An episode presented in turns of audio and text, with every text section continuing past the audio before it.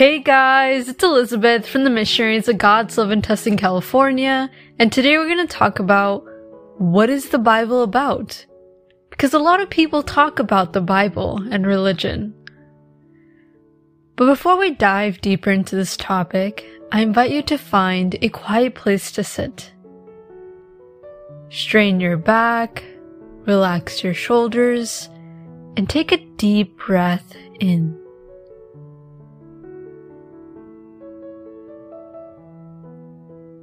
Invite the Holy Spirit to come to you. Come, Holy Spirit, and fill me with your Spirit, even if I do not deserve you. I need you. And please guide me throughout my life. Guide me in my feelings, my thoughts, and my actions. And help me to be more obedient to your will. And tell me, God, what do you want me to do in my life? Thank you.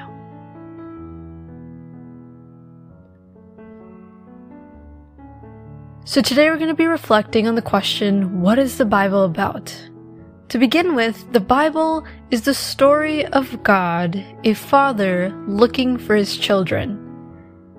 Since the beginning, with Adam and Eve, humanity has tried to separate from God and become independent. We see it today when people don't like being told what to do. I literally was reading an article today and it said that one of the reasons why Americans are abandoning religion is because they don't want to be told what to do. Like people hate being told what to do. They just want to live without God. They want to live the way they want to live. And some people think that religion created God, so they blame religion for this problem.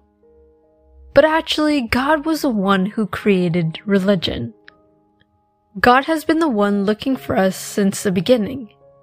He has wanted us to return to Him, and He even sent His only Son to die for us. Now, this is why so many preachers and spiritual teachers are filled with pain and sadness when teenagers, young adults, and adults in general don't want to listen to the Word of God. They only want to listen to the convenient ideas that their phone provides, and they just want to be independent from God. They want to make their own decisions. They simply want to live by the lie of living independently from God. But again, this is nothing new. We've seen this in the sin of Adam and Eve, the sin of all humanity. Notice how modern Adams and Eves reject God's infinite love so they listen to the snake. Oh, who is the modern snake? Well, you guessed it, bad friends, bad classmates or coworkers, teachers who promote contradictory teachings of God. And now that we have technology, we have influencers from our phones who tell us to do whatever we want. They're promoting that we can change our gender and sex. They're telling us that now we are our own gods and that we can change whatever we want and we can do whatever we want. This is again the sin that Adam and Eve committed. They wanted to be like gods when they ate the apple. Now, contrary to Adam and Eve, the saints are people who are at the feet of Jesus and listen to Him. They obey Him. We need more people who are like that. For example, Mary of Bethany, the sister of Martha and Lazarus, who would sit at the feet of Jesus and listen to Him. And like Martha, who would work to build the kingdom of God on earth. We definitely need more people like that more people who listen to God and are obedient to God's will to build his kingdom on earth. And when people do this, this honestly fills us with so much purpose in our lives, on earth and in heaven.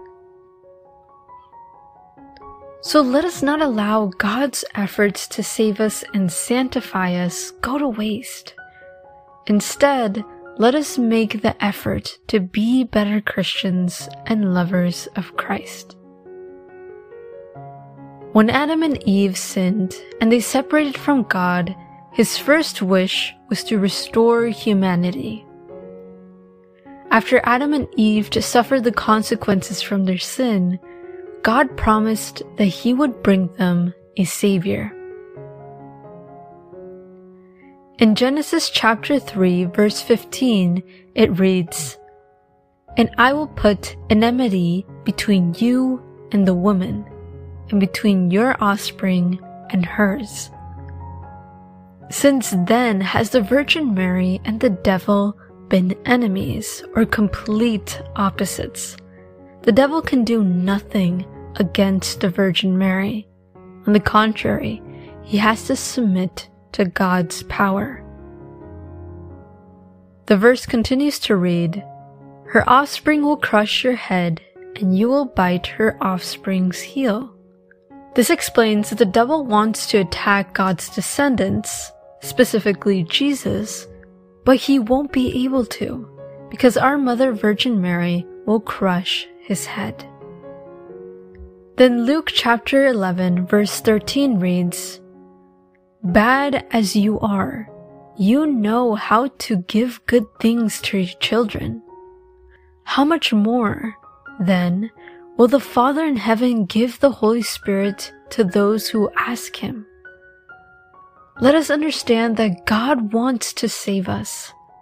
But the question is, when are we going to submit to Him so we are saved. Because we need that salvation in this life and in the next one when we die. There are so many people who need God and His salvation. So many people in this world who are depressed, anxious, angry, and so many other emotions and people who are filled with so many problems, where they feel like they're swimming in pain, suffering, and problems. We need more committed members who dedicate their lives to save souls. Every day we're battling this. Now there's some people who will obey and there are others who won't.